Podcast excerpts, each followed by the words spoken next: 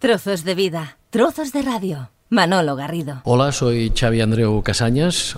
Tengo casi 58 años para situarnos y hace 25 años estaba en la redacción de deportes de TV3 y por lo tanto tuve el placer de poder narrar los Juegos Olímpicos de Barcelona 92 en el proyecto común Televisión Española TV3 que fue Canal Olímpico. Los Juegos de Barcelona 92 eh, para mí significaron la pasión de todos en, para conseguir algo que evidentemente ha marcado el, el devenir de esta gran competición deportiva, la mayor que hay, que son los Juegos Olímpicos.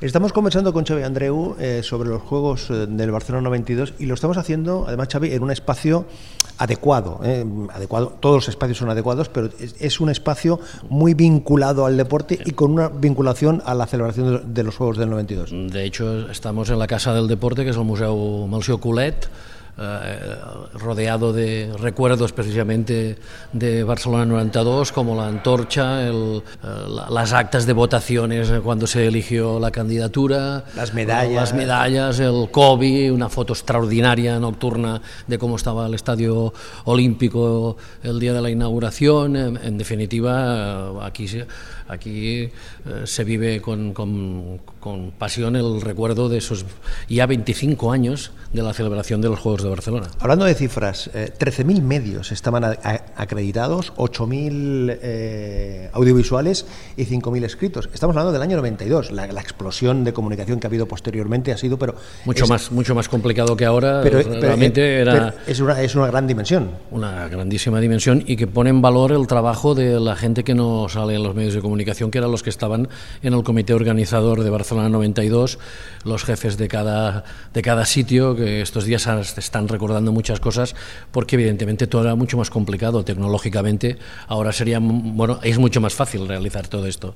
Y yo creo que Barcelona estuvo a la altura de una manera extraordinaria por la pasión de todos los que trabajaban y los voluntarios que trabajaban y evidentemente lo hacían por, de forma altruista, ¿no? porque eh, sé de mucha gente que trabajó día y noche durante muchos meses solo por, por, por, por el objetivo de que esto quedara bien. Hablabas antes de la sinergia entre Televisión Española, TV3, eh, mm, el Canal Olímpic. ¿Eso mm, costó mm, concretar ese proyecto común de que las dos televisiones públicas unasen esfuerzos, recursos?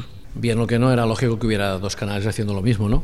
Eh, pienso que si, si los Juegos de Barcelona fueron el trabajo eh, de, de todo el mundo, más allá de valoraciones políticas y tal, sino que realmente fue una decisión de, eh, de, trabajo común, pues, pues, pues, en catalán y en Cataluña lo lógico es que solo hubiera una señal olímpica, ¿no?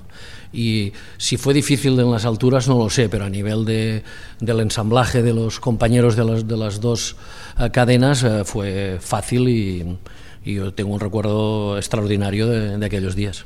¿Qué retransmitía Xavi Andreu en el Canal Olímpic? Bueno, no, es impresionante.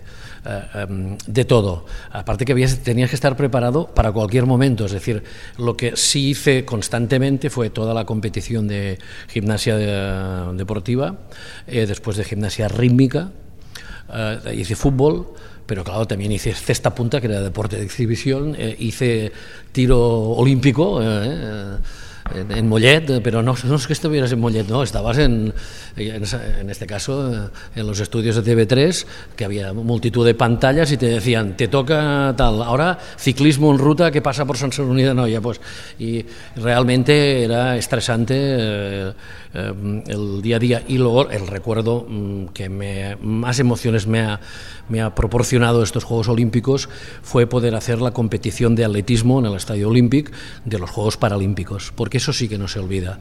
Es decir, eh, yo creo que si los Juegos Olímpicos eh, fueron un antes y un después de, Barcelona, los Paralímpicos fue ir hacia la modernidad. O sea, lo que se vivió en los Juegos Paralímpicos en Barcelona fue extraordinario y por primera vez se vivía así. O sea, ver el Estadio Olímpico lleno para la competición de atletismo que cuando el juez eh, hacía, disparaba la salida, eh, la gente por, por propia decisión se levantaba, fuera la, prueba que fuera, y los corredores corrían con todo el estadio levantado. eh, realmente, si yo como periodista me emocionaba, ni te cuento los atletas paralímpicos que estaban compitiendo, que realmente no tuvo que ser fácil que pudieran abstraerse de esas emociones porque ellos no estaban acostumbrados a competir con tantos miles de personas apoyando de una manera tan, tan fuerte, tan dinámica, tan constante eh, cada una de las pruebas de atletismo que se disputaron, ¿no? entre otros y todos los otros deportes, pero el atletismo, que es el que me tocó a mí, que fueron horas y horas, pues, realmente tengo un recuerdo emocionante a día de hoy. Me contaba Jordi Sanz, eh, eh, que precisamente ellos, por el funcionamiento que había determinado el seleccionador, eh, era un planteamiento casi militar, no, no, tenían acceso a lo que fue el inicio del correo electrónico. O sea, cada atleta tenía la posibilidad, como los, como los eh, periodistas, de intercomunicarse eh, persona a persona a través del inicio del, correo electrónico y ellos sabían de la existencia, pero el seleccionador no le permitía. Esa herramienta concretamente, Xavi, ese principio, ese inicio del correo electrónico, facilitaba la comunicación entre, entre las personas. Yo no puedo de hecho, yo ahora mismo, esto que me explicas, no, no, no, no, no recuerdo que fuera para mí muy, muy necesario, ¿no? Primero porque nosotros, eh, eh, claro, el, sistema televisivo íbamos con productores, teníamos eh, líneas de retornos, hablamos entre nosotros y era más, no, o sea, yo, yo estoy convencido que la prensa escrita seguro que lo, lo utilizó mucho más, pero yo, claro, por ejemplo, yo entraba, no sé, ahora por decir algo, a las 8 de la mañana en el Palacio el Sant Jordi para la gimnasia mm, deportiva, eh, Sherbu y compañía, eh, con el entrenador de las americanas, eh, Bela Caroli y esto, a las 8 de la mañana y no sé, a la hora que podía salir a las 12 de la noche. o luego cuando la rítmica fue en el pabellón de la, de la, calle Lleida, que eso sí que tengo una anécdota, que hice la competición cuando actuaba España, que detrás mío, es decir, mm, como ahora estoy en la misma distancia que, tenía, que, que estás tú, tenía la Casa Real y, claro, como yo tenía los monitores, cuando tenían una duda, se acercaban y te preguntaban, y tú estabas narrando y te estaban hablando. Uh, soporte técnico a la, Casa, la casa Real. ¿Y no tuviste la tentación de, de hacer alguna pregunta? O, tal, o, el protocolo era tan rígido que ni mm, siquiera te pasaba por la cabeza? ¿O estabas en la concentración de, del, que el, relato? El relato de la gimnasia es muy complicado, porque, bueno, aparte que nosotros en el canal Olímpico era un periodista de TV3, uno de Televisión Española, y en este caso llevábamos un comentarista, porque eh, además hay que estar atento a las puntuaciones, a, las sumas, cómo va, los diferentes... Em, ejercicios que van cambiando y claro, eh, no, estabas, pero bueno, claro que comentamos que, era una situación eh, no prevista que estuviéramos, eh, bueno, casi uno al lado del otro, ¿no? Y ahora mismo esto dirías, uy, esto es impensable, pues, ¿no? pues son pequeñas cosas que, que, que pongo de manifiesto que el Barcelona 92, desde el primer minuto hasta el último, hubo este buen rollo que, que sigue generando ver las imágenes, ¿no? Esa sensación de uh, deportistas bajen del escenario, ¿no? O sea, claro, esto ahora mismo dices, es que fue muy grande, muy grande lo que, lo que se vivió a nivel de de, ambiente, ¿no? de ambiente que más allá de los resultados, las medallas, eh, los problemas políticos, las eh, infraestructuras, etcétera, etcétera, al final fue la, quien ganó fue la, gente, ¿eh? la gente es la que ganó. Había una gran complicidad entre los deportistas, los periodistas, los, la ciudadanía, los voluntarios. Los sectores políticos, había una complicidad absoluta. Es que yo creo que la ciudad de Barcelona sí, lo sigue siendo, es el gran referente del turismo internacional, ¿no? Pues yo creo que Barcelona tiene algo que hace que la gente cuando está en Barcelona es feliz. Y yo creo que esto se puso de manifiesto en las gradas, en la Villa Olímpica, en, con todos los problemas, porque claro, si, si podrías escribir 20 eh, libros de lo que no se sabe, lo que pasó, las historias, porque en una organización de este nivel hay eh, cosas buenas, no tan buenas, porque es que no, la vida es así en todos los ámbitos. Y las subsedes olímpicas, que también... Eh, bueno, esto es lo creo que... Es, quizás es lo que, de, lo que menos se habla, ¿no, Xavi? No, bueno, claro, porque, porque tenemos, somos gente que nos quedamos en, en lo que nos importa importa, pero para los de la Seu d'Urgell los Juegos Olímpicos eh, fue un antes y un después, y sigue siéndolo, ¿no? Para Bañolas, eh, eh, para Badalona, o sea, hubo ciudades que lo aprovechan mejor, para Terrassa. Para Castelldefels. Para Castelldefels. Con su, famoso, con su famoso canal olímpico, precisamente. Que es de Cataluña, porque es de la Generalitat, pero evidentemente en la ciudad de Castelldefels. Esto son cositas que a veces la gente no sabe. Y sin embargo, otras ciudades pasaron más desapercibidas. Por, ejemplo, Sabadell. Pero Granollers también lo aprovechó bien. Pero eh, mm, eh, Viladecans, eh, Hospitalet, eh, cada uno hizo lo que consideró en función de quién era. Quién, porque todo eran relaciones para conseguir, es decir, depende de quién estaba eh, dirigiendo el municipio en ese momento, valoró más o menos la lucha por conseguir que ciertos deportes que no se hacían en Barcelona tuvieran cabida en su municipio y algunos lo aprovecharon para hacer instalaciones que siguen siendo totalmente válidas 25 años después. Hablábamos del éxito social, de esa gran eh, sincronía del conjunto de la sociedad, pero se puede hablar de Barcelona 92 como un gran éxito deportivo, 22 medallas. Sí, eh, es evidente que cuando tú organizas unos juegos tienes que saber crear una estructura de alto rendimiento. Se celebran los 30 años del CAR. O sea, el CAR se hizo, un CAR de San Cugat, para, para dotar... ¿Qué es el CAR? ¿Qué es el CAR Centro de Alto Rendimiento, es decir, donde, donde se preparan las personas, los deportistas, para llegar algún día a conseguir medallas olímpicas, que es, lo máximo para un deportista de alto nivel, conseguir eh, ser medalla de oro en los Juegos Olímpicos. ¿Y la puesta en marcha a continuación del plan ADO, eso también fue una palanca después bueno, es evidente que para que los deportistas puedan dedicarse única y exclusivamente al deporte, facilitándole que puedan estudiar también, necesitan de recursos. Y estos recursos tienen que llegar por muchas vías. Y la más importante es precisamente a través del, dinero privado, ¿no? Es decir, las empresas que consideran que los valores del deporte les pueden ser rentables y ponen dinero para que haya estas becas ADO eh, que evidentemente para un deportista que quiera aspirar a unos Juegos Olímpicos pues tiene que, es necesario que reciba ayudas de, públicas porque si no es imposible que consiga eh, pues poder estar 24 horas al día viviendo su especialidad deportiva para, para ser un, un gran deportista. Xavi Andreu, comentarista de Barcelona 92, también comentarista, periodista eh, destacado en otros eventos eh, deportivos. Nada comparable a unos Juegos Olímpicos, unos mundiales que tú también has estado en distintas ediciones. mundiales y de varios deportes. No, es que no tiene nada que ver, porque claro, los Juegos Olímpicos es una amalgama de, de modalidades que en ese tiempo que dura hay gente que nunca en la vida ve, no sé, lucha y lo mira. Nunca la vida pondrá la tele para ver eh, karate, pero si hay un deportista que puede esperar a mirar, lo mira. La broma que siempre hacemos los de ciertos periodistas de aquí es, claro, cuando hay los Juegos Olímpicos de invierno, porque también existen, una de las, de las especialidades que más seguimiento de millones de personas tiene es el curling, ¿no? Que es aquello de, con la escombrita que vas moviendo aquellas... Cilindros. Aquellos cilindros, roca, como tiene un nombre, piedras, aquellas... Pero los Juegos Olímpicos como se lo miran. Pues esto es lo mismo que pasa. Hay deportes que en los Juegos Olímpicos tienen, tienen un seguimiento mediático que dura hasta a cabo de cuatro años la gente no se preocupa de él, y, eh, de este deporte, ¿no? Y, esta es la grandeza, ¿no? Que haya deportistas que están 365 días al año trabajando para algún día llegar a los Juegos Olímpicos, ¿no? Tú vas al Mundial de Fútbol y todo el rato estás hablando de fútbol, pero claro, los Juegos Olímpicos tienes que estar preparado para, para tropecientas modalidades cada vez más complicadas, porque además el, programa olímpico se va cambiando, em, hay que estar todo el día reciclándose, porque si no, ya no te enteras de, las cosas, ¿no? Por ejemplo, hay mucha gente que, no, que nunca pone para ver atletismo, en cambio, el atletismo y la gimnasia son los deportes preferidos televisivamente hablando cuando llegan los Juegos Olímpicos, ¿no?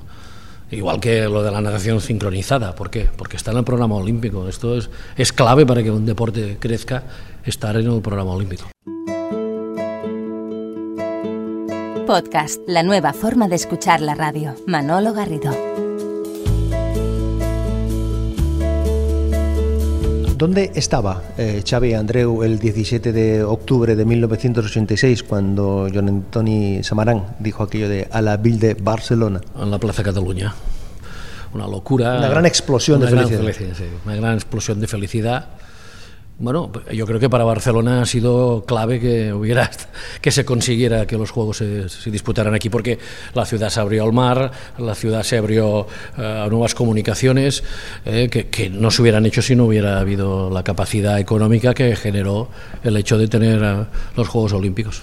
Mm, París, Los Ángeles, Barcelona 32, o lo ves como muy complicado que los Juegos Olímpicos vuelvan, vuelvan a Barcelona? Eh, como, como sabes, esto está cambiando mucho. Hay que estar preparados para una sociedad que no conocemos, por cómo lo valora ahora la sociedad, lo que significa lo que hay que invertir para los Juegos. Ahora mismo, todo eso que, se, que hemos hablado que Barcelona 92 consiguió, ahora mismo hay muchas ciudades eh, en el mundo que no, no, no, no, no se llega a esos acuerdos a a esa capacidad de entendimiento, ¿no? ¿no? Y por tanto, eh, yo creo que el COI tiene un, un, proceso de un trabajo arduo en conseguir entender hacia dónde deben ir los Juegos Olímpicos para que sean sostenibles, dadas las circunstancias que, que en estos momentos mueven a, a la sociedad mundial. ¿Cuál es el, el, momento de Xavi Andreu de Barcelona 92? No por, no por dicho, no deja de ser emocionante. No por saber que se encendería el pebetero de una manera o de otra, pero lo de la flecha fue, aquello, aquello fue, para mí fue extraordinario. ¿Sí? sí para mí sí. Y que hay... tengo amigos que se fueron detrás a ver por dónde caía la flecha si realmente pasaba. O sea, fíjate cómo es la gente. ¿eh? Tengo amigos, periodistas, que en se... el año 92, en vez de estar allí viviendo detrás, escondidos para ver por dónde pasaba la flecha y si realmente la flecha... Y, y es igual, el pebetero se encendió y, y, fue una idea muy brillante la de la, la flecha. Eh, y el amigo Rebollo, que evidentemente pasa, ha pasado la, la historia para siempre. ¿Xavi Andreu guarda algún objeto o, o varios objetos de, de, las Olimpiadas? No por fácil decirlo, es el COVID. ¿no? Ahora que te acuerdas de, de, lo que se dijo al principio del COVID, es una, y es un elemento turístico eh, que continúa funcionando y bueno, y, sí, pues la verdad es que guarda un COVID. La imagen en, en la retina, en el corazón, en la, en, en la cabeza del, del, de todos los juegos. Pues ahora te voy a decir una broma. No, una broma, no, una verdad que en la época. Todos los que habíamos participamos en el canal Olympic hicimos una fiesta de celebración cuando se acabó.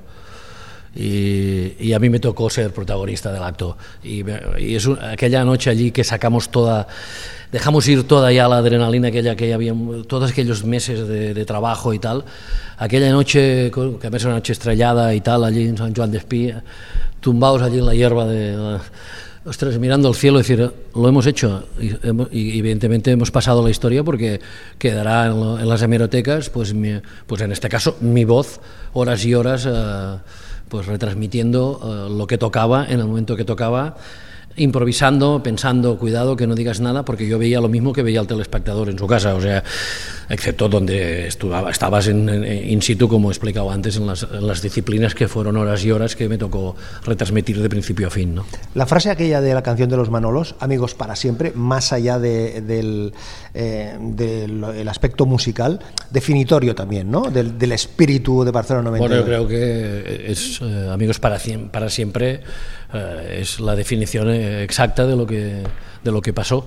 Mm, yo creo que es muy difícil reeditar tanta pasión por un objetivo de tanta gente tan diferente que hizo que fuera un éxito absoluto. ¿eh? Xavi Andreu, gracias por compartir estos minutos y amigos para siempre. Por favor, que suene.